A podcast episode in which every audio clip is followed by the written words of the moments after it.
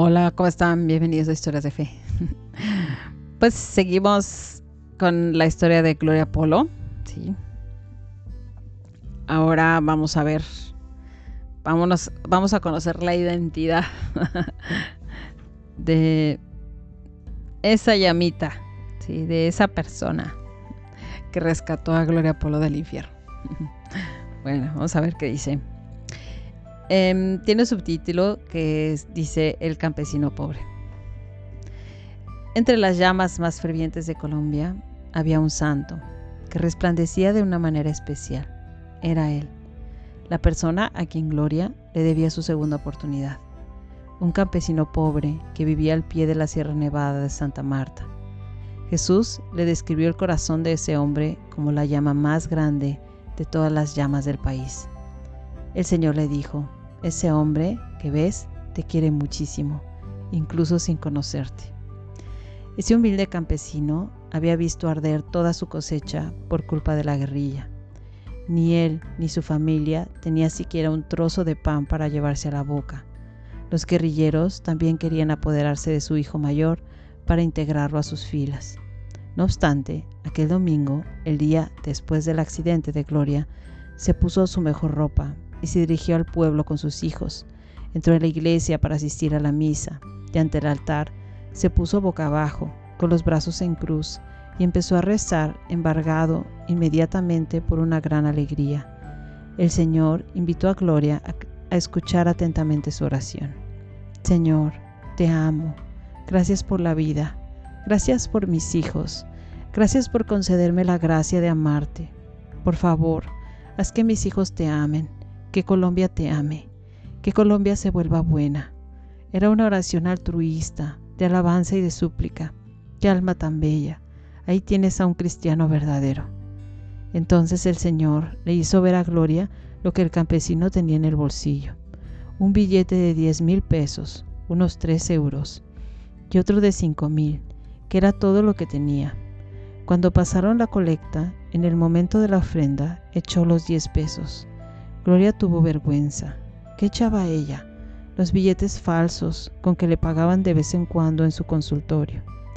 Cuando ese hombre recibió la Santa Comunión, Gloria vio una explosión de luz en su corazón, cómo entraba la Santísima Trinidad en él y cómo irradiaba luz.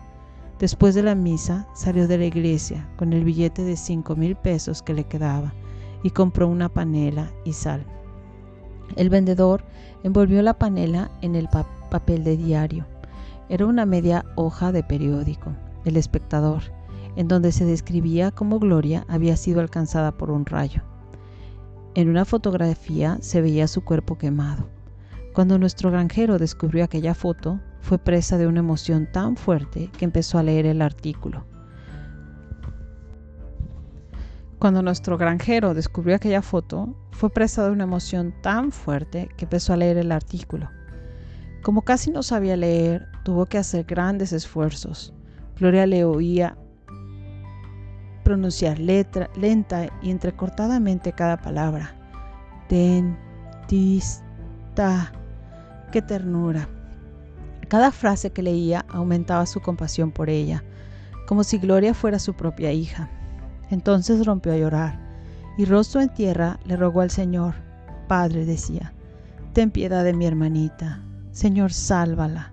Señor, si salvas a mi hermanita, iré andando hasta el santuario de Buga. Sálvala, Señor. No tenía ni para comer y prometía atravesar casi todo el país por ella. Estaba dispuesto a andar durante cinco días seguidos por una desconocida. Llamaba a Dios Padre y ella la llamaba y a ella la llamaba su hermanita. Aquello conmovió profundamente al Señor que señalando al humilde campesino le dijo a Gloria, ¿ves? Eso es amor al prójimo. Un alma humilde. ¡Qué maravilla! El Señor no se le puede resistir. Gloria pidió al Señor que le revelara el nombre de la persona y la forma de encontrarlo para darle las gracias, pero esto no se le concedió. No lo conocerás aquí en la tierra, afirmó, porque no quiero quitarle nada de su gloria. Después de haber, hablarle del santo campesino, el Señor con un amor infinito le confió a Gloria una gran misión.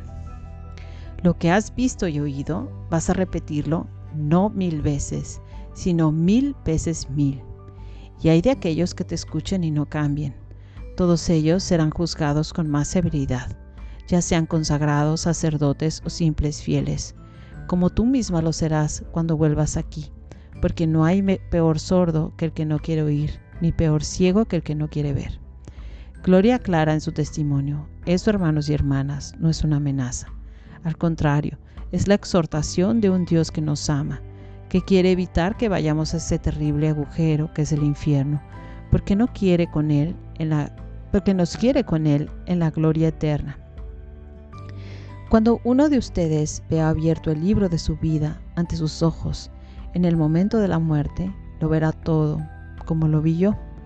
¿Sabes lo que más dolor produce en el juicio particular? Darnos cuenta de que nuestro Dios, lleno de amor y ternura inefables, nos ha, estado llamando y buscando a lo largo de nuestra vida y ver la escasa respuesta que le hemos dado. Hoy en día, Gloria continúa dialogando con el Señor varias horas al día cuando lo adora en el Santísimo Sacramento. Él la instruye acerca de nuevas realidades de nuestra sociedad actual también le reconstruyó completamente su cuerpo quemado. La ciencia no puede explicar por qué Gloria está tan bien. Los expertos estudian con asombro los numerosos informes médicos emitidos después de su accidente. Gloria es un milagro viviente y un ejemplo magnífico de la misericordia divina. Sus ovarios habían sido quemados porque el diu que llevaba atrajo el rayo sobre sí misma.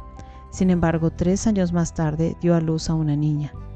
Satanás no estaba satisfecho con ella y no está satisfecho con ella y trata de evitar que dé testimonio. El día en que la conocí y al que antes hice referencia, porque estaba sangrando por la nariz, porque al bajar del tren en la pequeña estación de Decio, le dio un, le dio un puñetazo en la cara, porque rengueaba, porque le había dado patadas en las piernas. La reacción de Gloria es una buena señal para la misión de Dios, la misión de esta noche, que esta noche dará mucho fruto. Hace algunos años el Señor le reveló a Gloria que el campesino de Sierra Nevada y toda su familia habían sido asesinados por la guerrilla. Ese día pudo ver la cara de ese hombre por primera vez, ya que acudió a visitarla en una visión. No pronunció palabra, se estableció un profundo silencio entre ellos, pero en su alma Gloria supo que era él. Tenía una mirada de ternura infinita. Se sonrieron. Se lo dijeron todo con aquella mirada. A partir de aquel día, cada vez que Gloria da testimonio o se encuentra en una situación delicada, siente la presencia de ese amigo extraordinario que la acompaña solícito, como un ángel de la guarda, suplementario, para que lleve a cabo su misión especial. El Señor le ha revelado que sería así hasta que ella vaya al cielo, donde la está esperando aquel campesino santo cuya alma era la más luminosa de Colombia, seguirá siendo para nosotros el desconocido de Sierra Nevada de Santa Marta. Está súper bonito, ¿no? Y bueno, aquí hay que... Es como tener una meta, ¿no? Ser una de estas llamitas.